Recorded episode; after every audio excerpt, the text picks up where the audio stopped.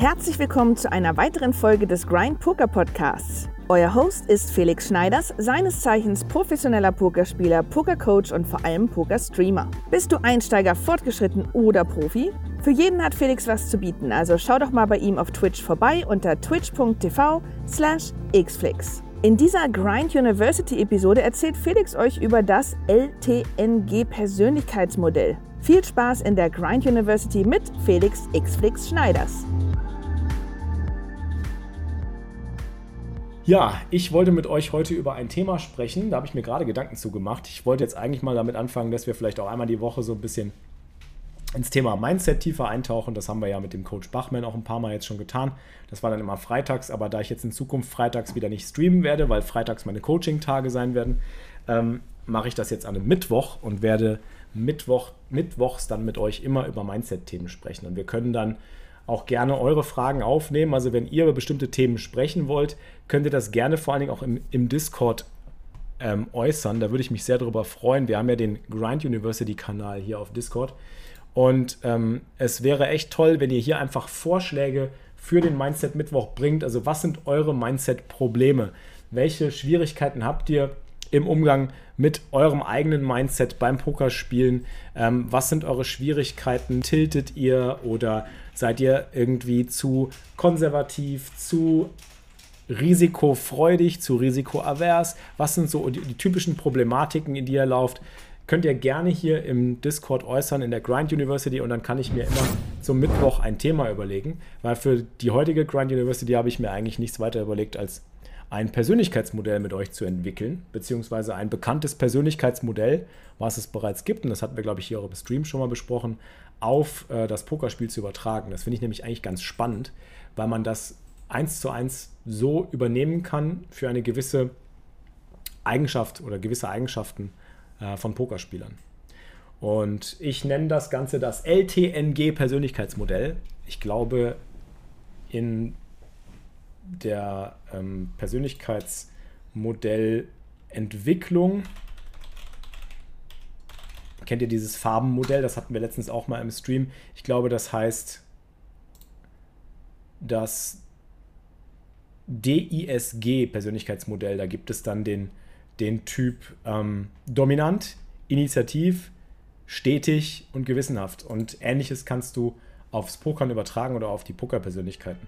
Und genau Darüber möchte ich heute mit euch sprechen. Das finde ich eigentlich ganz spannend, weil man kann eine ganze Menge lernen. Und ich sehe auch, dass dadurch, was gerade eben im Chat abgegangen ist zum Thema mit der Fliege, deswegen war das eigentlich ein perfektes Einleitungsbeispiel, was in Sachen Empathie oder Emotionalität missverstanden wird oft. Also was zum Beispiel ganz oft nicht verstanden wird, ist, dass man als Mensch seine Emotionen natürlich kontrollieren kann, aber eigentlich viel mehr darauf bedacht sein sollte, seine Aktionen nach den Emotionen zu kontrollieren und nicht die Emotionen selber. Das ist nämlich, glaube ich, auch ein Missverständnis, weil oft ähm, ist es ja so, dass Pokerspieler denken oder gerade irgendwie, wenn es ums Thema Mindset geht, sie der Überzeugung sind, dass sie ihre Emotionen nicht fühlen sollten oder dass sie ihre Emotionen wegdrücken sollten. Und das führt halt nicht zum Ziel. Im Gegenteil, das, das führt dazu, dass man Dinge anstaut oder, oder äh, irgendwo unterdrückt und die halt nicht rauslässt und dementsprechend bauen die einen unglaublichen Druck innerlich auf, der sich dann natürlich irgendwann entlädt, sei es jetzt an den Pokertischen selber oder eben auch abseits der Pokertische im Privatleben. Ähm, Habe ich selber auch alles schon durchgemacht, gerade in Zeiten des Downswings, wo man denkt, naja, ich darf jetzt nicht emotional werden, ich muss jetzt äh, Contenance bewahren und so weiter, anstatt dass ich die Emotionen zulasse und dann eben schaue, dass ich alles, was danach kommt, ähm, in die Hand nehme und in die richtigen Wege leite oder richtig kanalisiere. Sagen wir mal, die Reaktion auf die Emotionen richtig kanalisieren. Darum geht es eigentlich. Aber bei dem Persönlichkeitsmodell finde ich es halt ganz spannend.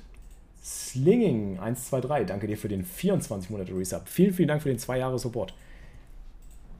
Ich zeige euch das mal. Also im Pokern hat man ja, hat man ja zumindest erstmal die Ebene, ich fange mal so an.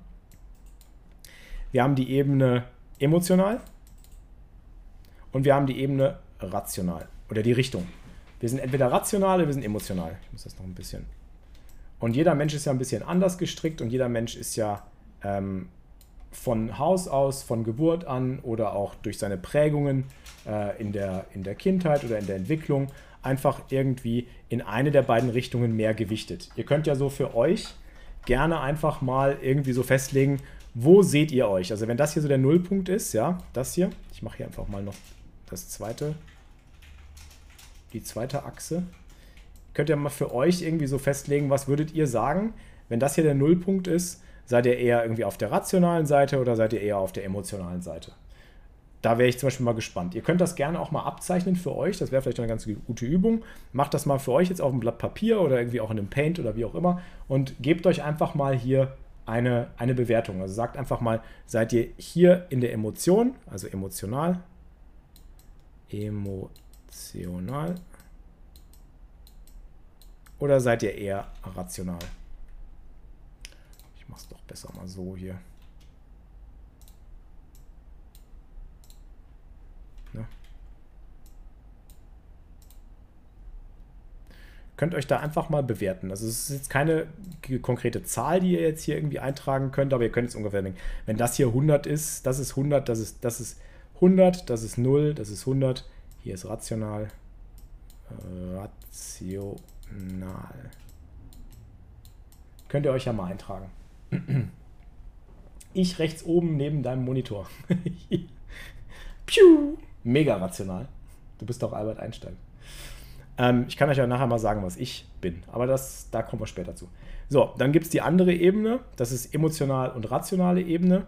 Ähm, und jetzt gibt es noch die Ebene tight. Hoppala.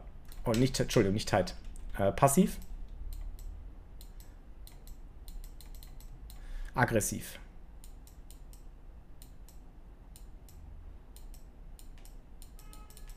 Das wäre so die Unterteilung. Und jetzt könnt ihr euch ja auch generell einfach mal, jeder ist natürlich in verschiedenen Situationen aggressiver oder passiver als in anderen, das ist gar keine Frage.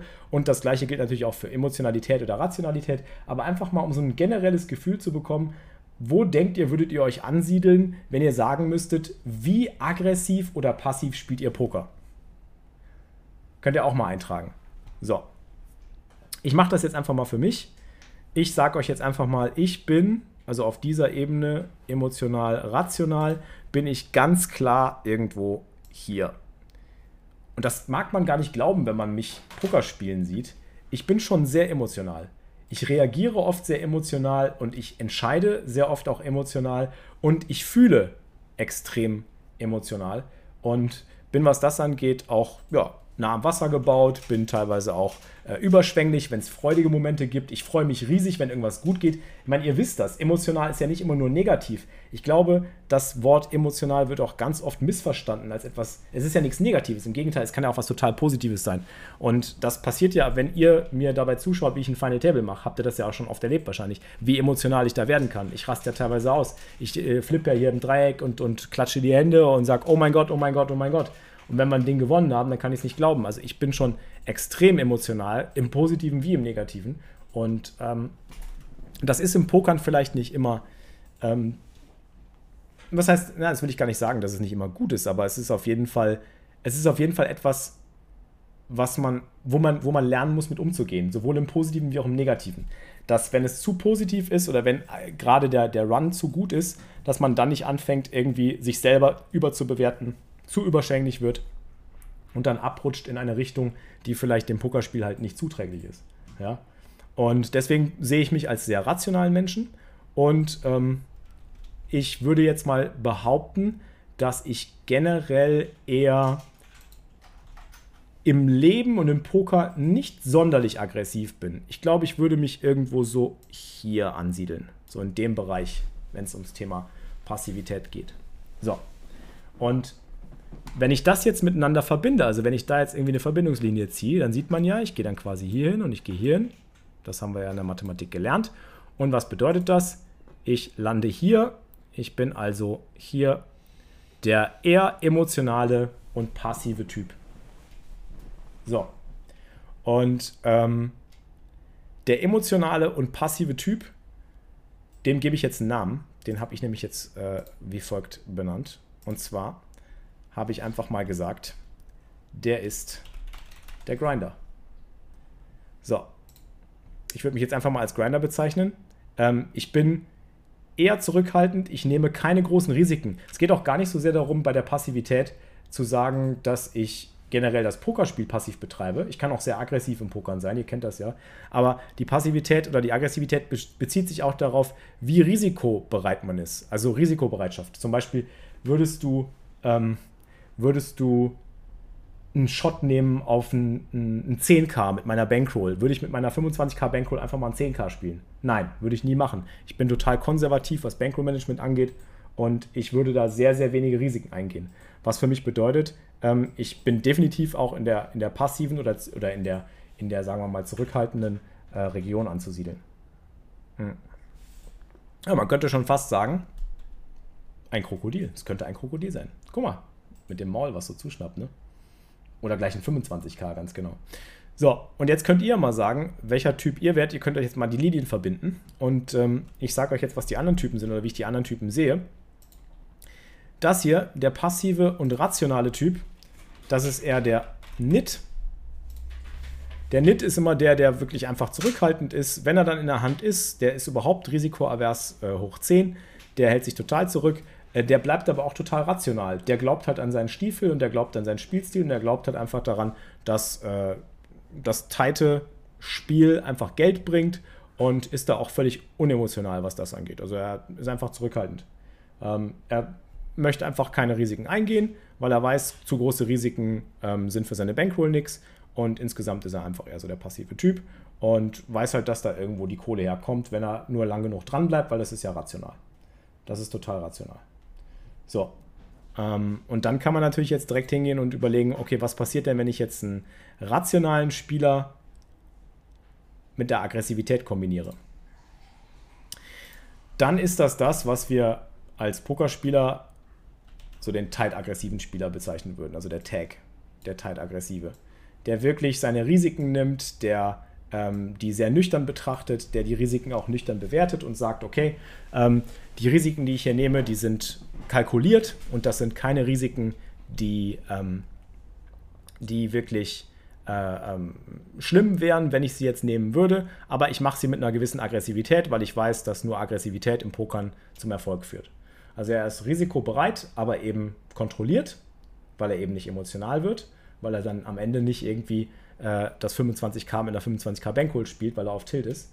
Aber ähm, er ist eben sich der Risiken bewusst und äh, kalkuliert diese Risiken und entscheidet halt da sehr mathematisch, also ähm, sehr rational. Und das ist eben das, was eigentlich ein Pokerspieler im Herzen ausmachen sollte. Er sollte aggressiv sein und er sollte rational sein, weil diese Kombination rational und aggressiv bedeutet, dass er die Aggression kontrolliert einsetzt.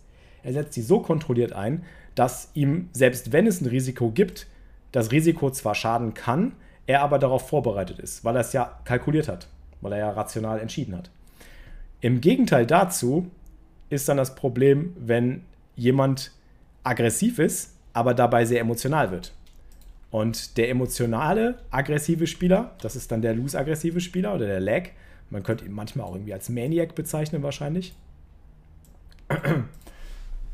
Das ist der Typ, der eben diese Risiken nicht kalkuliert, sondern der einfach die Risiken aus der Emotion heraus trifft. Und die Emotion, die kann tatsächlich ähm, trügerisch sein. Also die kann natürlich manchmal, äh, Entschuldigung, die, die Emotion kann tatsächlich auch mal richtig sein.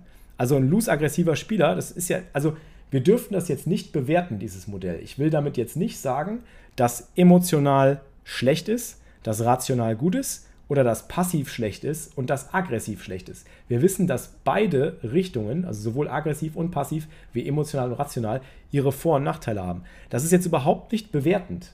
Ja? Das ist überhaupt nicht bewertend, weil ein loose-aggressiver Spieler kann extrem erfolgreich sein, wenn er emotionale Entscheidungen aus den richtigen Motiven heraus trifft, weil er zum Beispiel den Gegner sehr empathisch einschätzt. Wir hatten gerade eben diese Diskussion im Chat, wo äh, Chubitsu gesagt hat, aber Empathie ist doch eigentlich was Schlechtes. Nein, ist es nicht. Wenn ich als loose-aggressiver Spieler meinen Gegner am Pokertisch extrem gut einschätzen kann, weil ich empathisch bin und weil ich die Emotionen meines Gegners spüre, herausfühle, und nicht rational bewerte und sage, ja, ja, aber die Theorie sagt, dass ich das und das machen soll, Die Emotion sagt mir gerade, mein Gegner ist auf Tilt, mein Gegner ist zu tight, ich kann ihn jetzt bluffen. Die Emotion sagt mir, dass ich dieses Risiko eingehen kann. Also ist die Emotion was Positives in dem Moment, wenn man sie richtig einsetzt. Man muss die Emotion halt richtig einsetzen können. Das gleiche gilt für die Rationalität.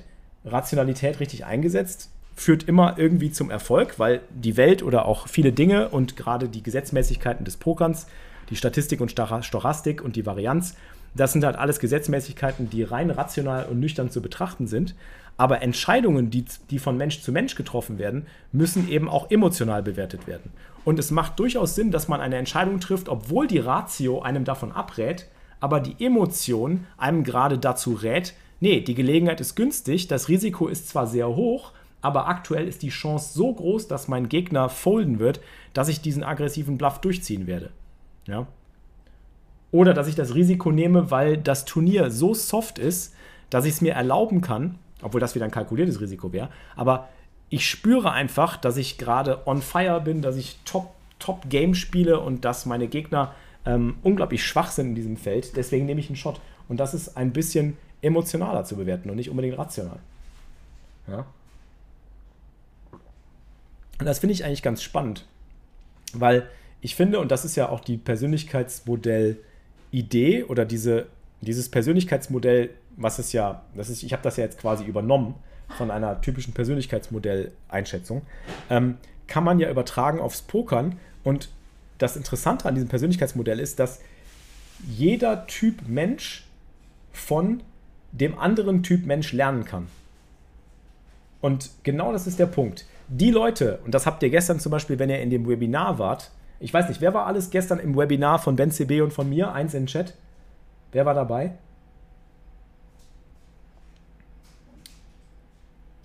Fragen beantworte ich übrigens gleich alle, aber erstmal kurz an euch die Frage: Wer war gestern?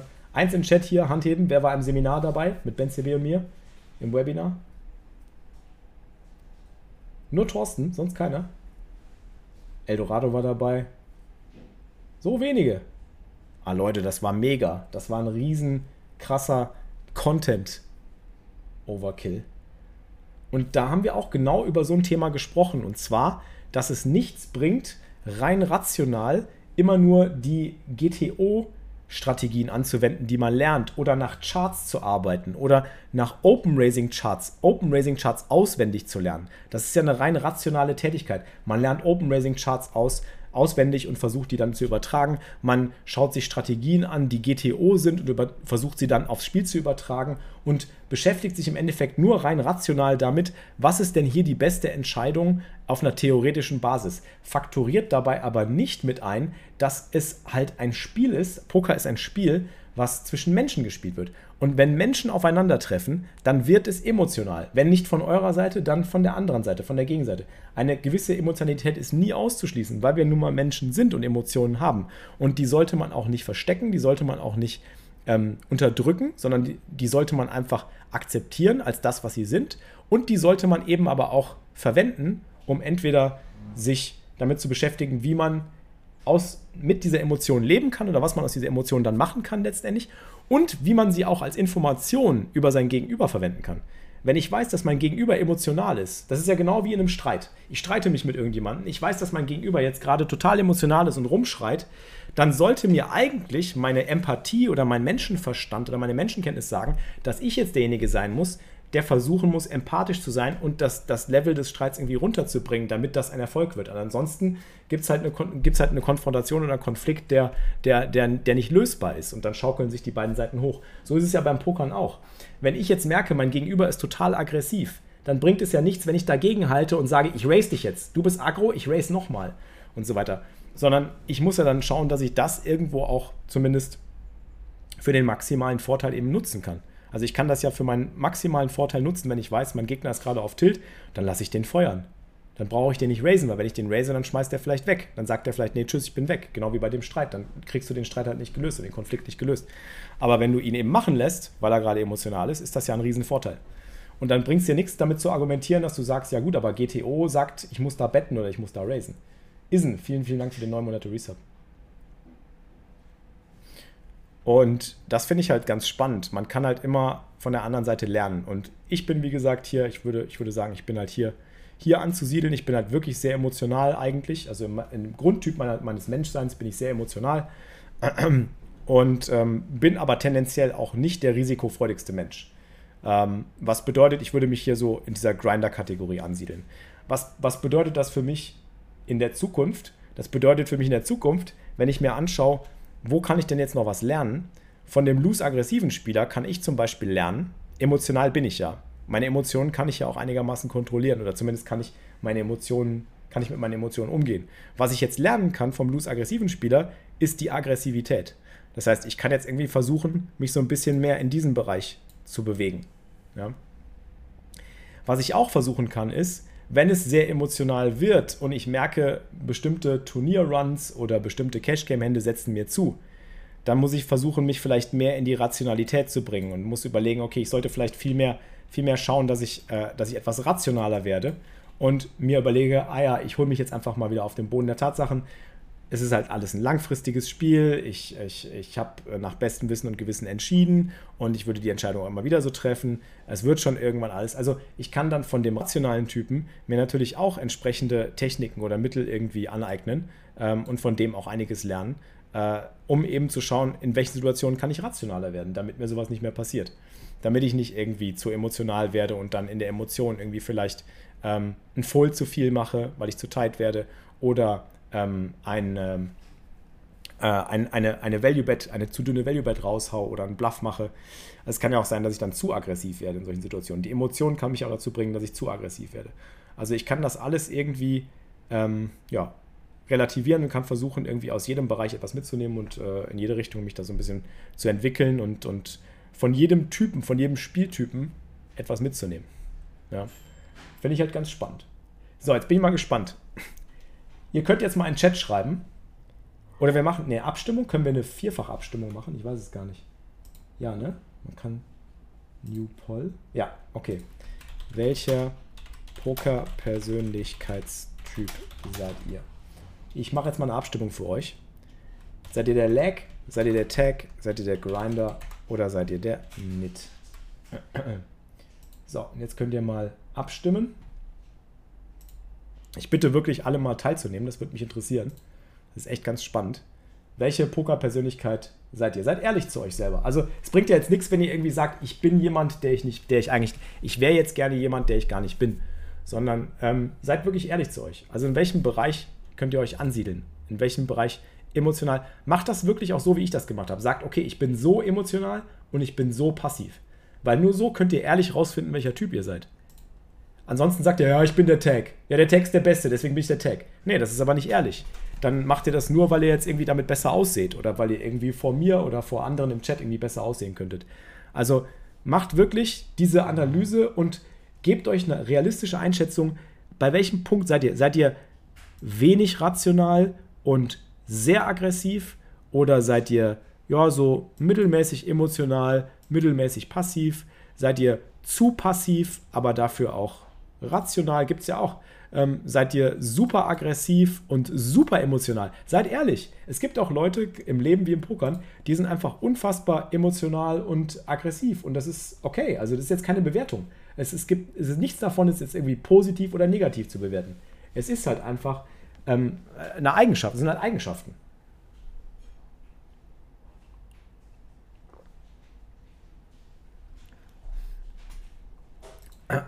Jetzt bin ich echt gespannt, wie die Abstimmung ausfällt. Machen wieder viel zu wenig Leute im Chat mit hier. Macht mal mit. Stimmt mal ab. Ihr habt nicht mehr lange. Was soll man denn jetzt abstimmen, wenn man irgendwo mittendrin ist? Weißt du doch, guck mal, du kannst doch nicht irgendwo mittendrin sein.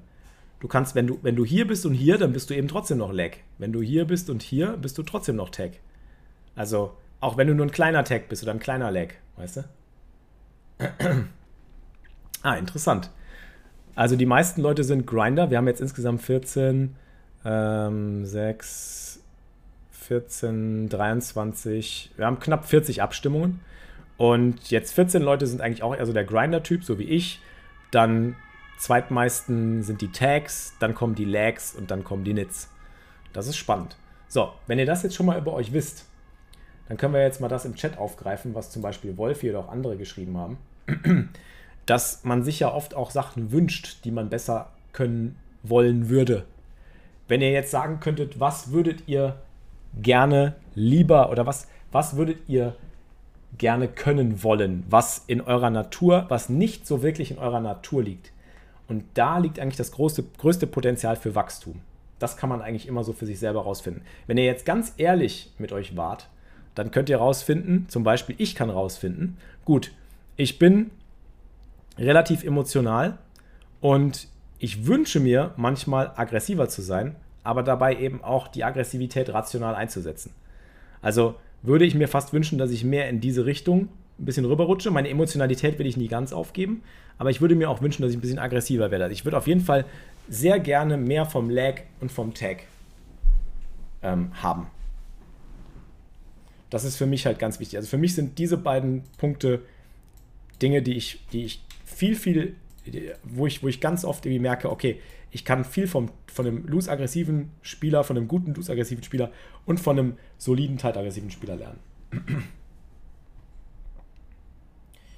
So, dann scrolle ich jetzt mal gerade durch den Chat.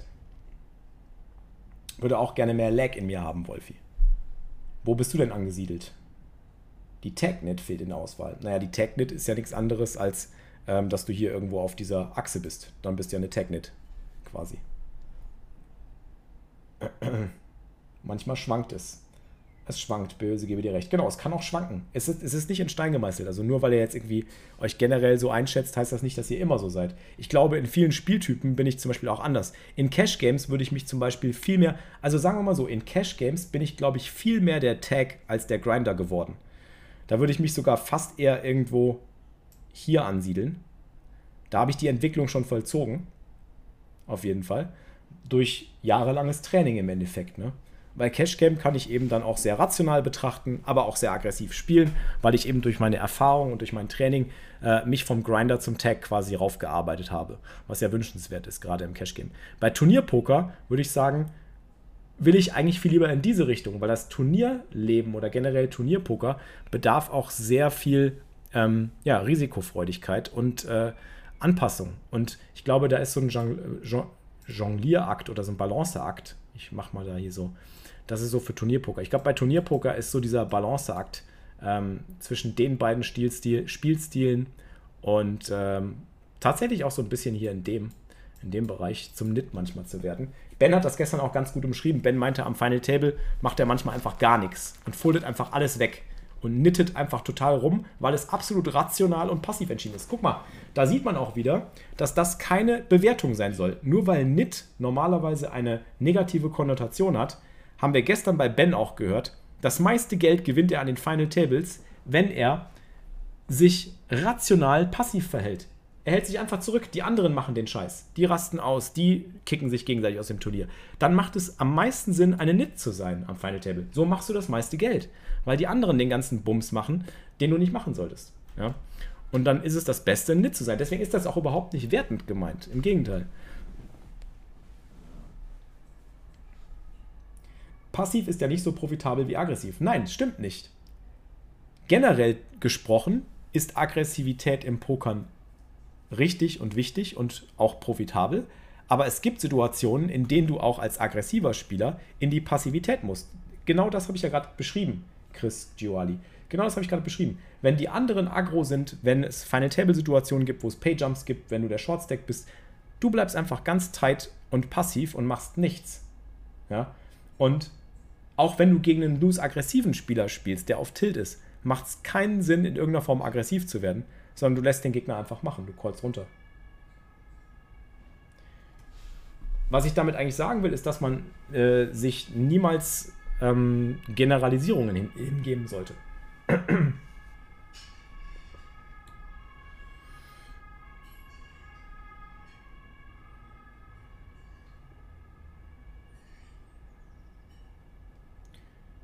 Ich würde gerne fliegen können. Damit können wir leider nicht dienen. Noch nicht. Ich habe totale Schwierigkeiten mit Frustcalls am River, die mir oft einen guten Run kaputt machen. Also ich weiß eigentlich, dass ich hinten bin, calle aber trotzdem, setze vor allem dann ein, wenn die Session vorher schon richtig kacke gelaufen ist. Ähm ja, dann rutschst du wahrscheinlich eher in diese emotionale Schiene.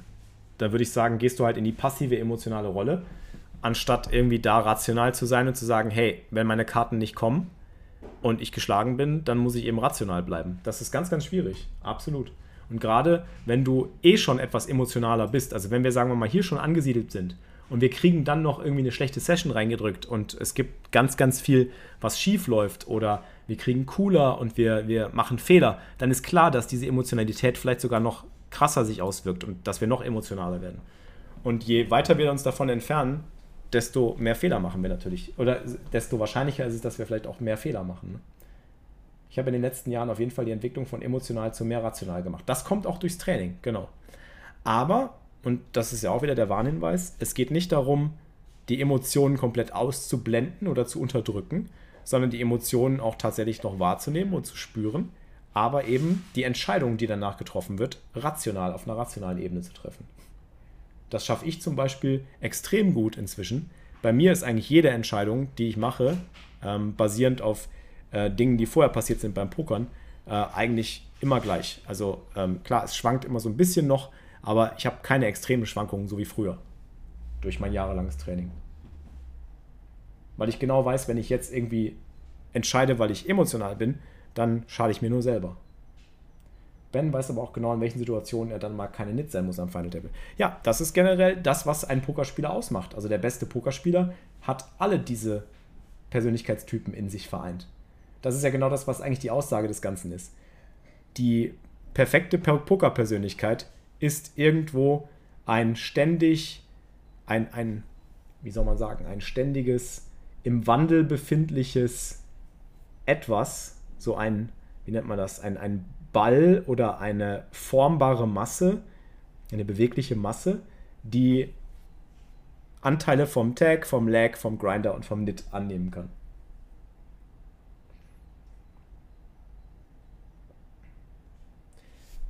können wir da, wo Grinder steht, einen Geldbeutel hinmalen. Also im, in der Persönlichkeitstypisierung ist, glaube ich, der Grinder der Stetige. Und ich bin ja auch im Leben der eher der stetige Typ. Das habe ich auch schon rausgefunden. Das äh, ist schon ganz witzig. So sieht man halt, dass die Persönlichkeitstypisierung aus dem Leben eigentlich sich aufs Pokerspiel überträgt. Wenn man ganz ehrlich ist, ich habe wenige Leute erlebt, die am Pokertisch eine andere Persönlichkeit an den Tag legen als das, was sie wirklich auch im wahren Leben sind. Wenn doch, dann spielen sie im wahren Leben meistens eine Rolle. Also mir ist aufgefallen, dass die meisten Menschen ihre wahre Persönlichkeit, wenn sie ehrlich zu sich selber sind, immer am Pokertisch zeigen. Und es wird sich vor allen Dingen immer bemerkbar machen, egal was passiert. Oder gerade wenn irgendwas Schlimmes, Unvorhergesehenes passiert. Du bastest sehr früh aus dem Turnier, obwohl du einen riesen Stack hattest. Du verlierst drei Pötte in Folge.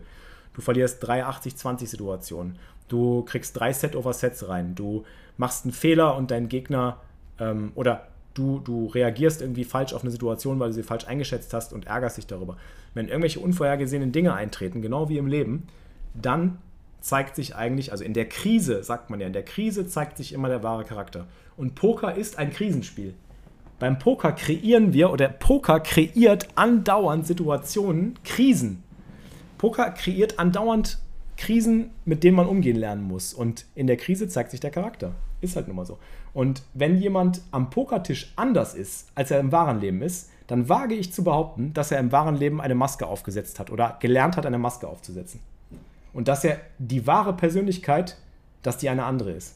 Zum Beispiel habe ich auch ganz oft bei Poker-Coachings oder Trainings erlebt, dass Manager-Typen, die nach draußen hin irgendwie gelernt haben, zu kommunizieren, eloquent zu sein, Leute irgendwie rumzudelegieren, zu, zu, zu, zu, also wirklich einen sehr selbstbewussten Eindruck machen, am Pokertisch auf einmal total, total, ähm, total unbeholfen sind, total passiv, total ängstlich und so weiter. Und das ist eigentlich die wahre Persönlichkeit. Sie haben eigentlich angefangen, sich eine Maske aufzubauen oder irgendwas aufzubauen, was gar nicht ihrer Persönlichkeit entspricht. Das habe ich so oft erlebt. Das ist so krass. Aber das ist meine, das ist eine Theorie. Die ist nicht bestätigt, die kann ich natürlich nicht bestätigen, aber das ist meine Erfahrung. Ich glaube, dass Poker oder dass generell Krisen halt den Charakter zeigen und den Charakter auch stärken können, weil man es halt richtig angeht. Aber ich glaube auch, dass ähm, Poker eben ein Spiel ist, was voller Krisen steckt. In jeder Situation ist halt auf einmal irgendwie Krieg. Ja. ich bin beim Pokern aggressiver als im Real Life, dann wurde dir wahrscheinlich im Real Life vielleicht auf, anerzogen oder wurdest du vielleicht sozialisiert, dass du nicht so aggressiv sein darfst oder dass du nicht so forsch sein darfst. Das heißt, du darfst vielleicht in vielen Bereichen dir nochmal überlegen, ähm, ob du nicht vielleicht äh, bestimmte Züge an dir äh, eigentlich leben solltest, weil es dir irgendwo durch die Sozialisation irgendwo genommen wurde. Wir kriegen ja auch als Menschen ganz oft irgendwie gesagt, nee, du darfst nicht so laut und schreihälsig sein. So als Kind zum Beispiel. Oder du bist zu laut oder du bist zu enthusiastisch oder du bist zu. Immer dieses Du bist zu, du bist zu, du bist zu. Das ist ja ganz schlimm. Das ist ja das Schlimmste, was du zu einem Menschen sagen kannst. Ähm, dass du ihm halt irgendwie sagst, der und der Persönlichkeitsanteil, das, was ich von dir sehe, das ist ganz schrecklich oder das ist was Negatives. Nee, ähm, klar kann man bestimmte Sachen irgendwie oder muss man bestimmte Sachen lernen, irgendwie zu, zu äh, im Zaum zu halten, wenn sie natürlich sehr überschwänglich sind und wenn sie auch zu, zu negativen Sachen führen können. Aber solange sie halt keinen anderen Menschen beeinträchtigen in irgendeiner Form, ist eine Aussage wie du bist zu so und so einfach ganz, ganz schlimm. Und ich glaube, dass viele Menschen genau das oft gesagt bekommen oder gehört haben, auch durch ihre Peer Groups. Also bei mir war es zum Beispiel in der Schule so. Ähm, ich darf so und so nicht sein, ich, ich darf nicht zu, äh, zu fleißig oder zu ehrgeizig sein oder ich darf nicht zu, äh, ich darf nicht zu, zu eigenbrötlerisch sein oder ich darf nicht zu laut sein oder ich darf nicht singen oder ich darf nicht, ich darf nicht äh, fröhlich sein oder was weiß ich. So Sachen, die eigentlich andere Menschen gar nicht wirklich in irgendeiner Form negativ beeinträchtigen, sondern die halt einfach nur irgendwas triggern bei jemand anderem. Wenn dir jemand anders das zurückmeldet, dann stellst du auf einmal deine eigene Persönlichkeit in Frage. Und ich glaube, dass das eben dazu führt, dass man dann im wahren Leben irgendwann anfängt, so seine eigene Persönlichkeit auch irgendwo so zu unterdrücken oder Teile seiner Persönlichkeit zu unterdrücken, weil man gelernt hat, nee, das darf ich so nicht zeigen, weil das gibt ja negatives Feedback. Und äh, das siehst du dann aber beim Pokern. Wenn du dich dann an den Pokertisch setzt, merkst du auf einmal, oh, am Pokertisch, ähm, da kommt all das wieder raus. So. Wenn ich halt überschwänglich und launisch und emotional bin, kommt das am Pokertisch raus. Aber wenn ich im wahren Leben gelernt habe, eben ruhig zu bleiben oder mich zurückzunehmen und die Fresse zu halten, weil ich nichts sagen darf, weil ich sonst irgendwo anecke und gemerkt habe, okay, damit komme ich halt besser klar. Ähm, oder weil ich dann mehr Leuten gefalle oder weil ich dann dementsprechend irgendwie in der Sozialisierung höher angesehen bin, ähm, dann sind das Sachen, die aber beim Pokern, glaube ich, immer wieder rauskommen werden. Nein, man muss in Real Life nicht aggressiver sein. Schade, dass ihr mich nicht kennt. Bin ein guter Ausgeflippter. Ja, dann klingt das doch gut. Aber dann glaube ich nicht, dass du im Pokern aggressiver bist als im Real Life. Vielleicht bist du gleich aggressiv.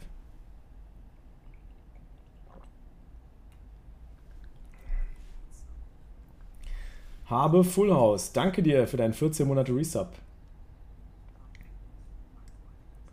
Ah, das ist schön. Ein freudiger Zuschauer. Also es freut mich, wenn du freudig bist. Das ist sehr nice. Würdest du sagen, dass man als Multitabler überhaupt großartig emotional spielen kann? Bleibt ja fast keine Zeit, sich mit dem Gegner auseinanderzusetzen. Absolut. Und deswegen glaube ich halt, dass die wahre Kunst eines Pokerspielers darin liegt, sein eigenes Optimum zu finden, dass man beide Teile noch leben kann. Dass man sowohl rational irgendwo entscheiden kann, als auch emotional bleiben darf oder empathisch. Und das gelingt ja eigentlich nur, wenn du selber überlegst, wo ist dein, wo ist deine, deine Zone, in der du optimal performst? Wo ist deine Performance-Zone? Ist das bei zwei Tischen oder ist das bei drei Tischen oder ist das vielleicht sogar nur bei einem Tisch? Ja. Und das musst du selber für dich rausfinden. Bei mir ist es ganz klar, also ich habe rausgefunden, vier Tische geht nicht. Drei Tische auch gar nicht so toll. Zwei Tische ist gut und beim Cash Game ist es sogar nur einer. Zumindest wenn ich streame. Das verändert sich ja auch alles mit den Ranges von heute, wärst du vor zehn Jahren Lag gewesen. Gut möglich. Gut möglich, ja.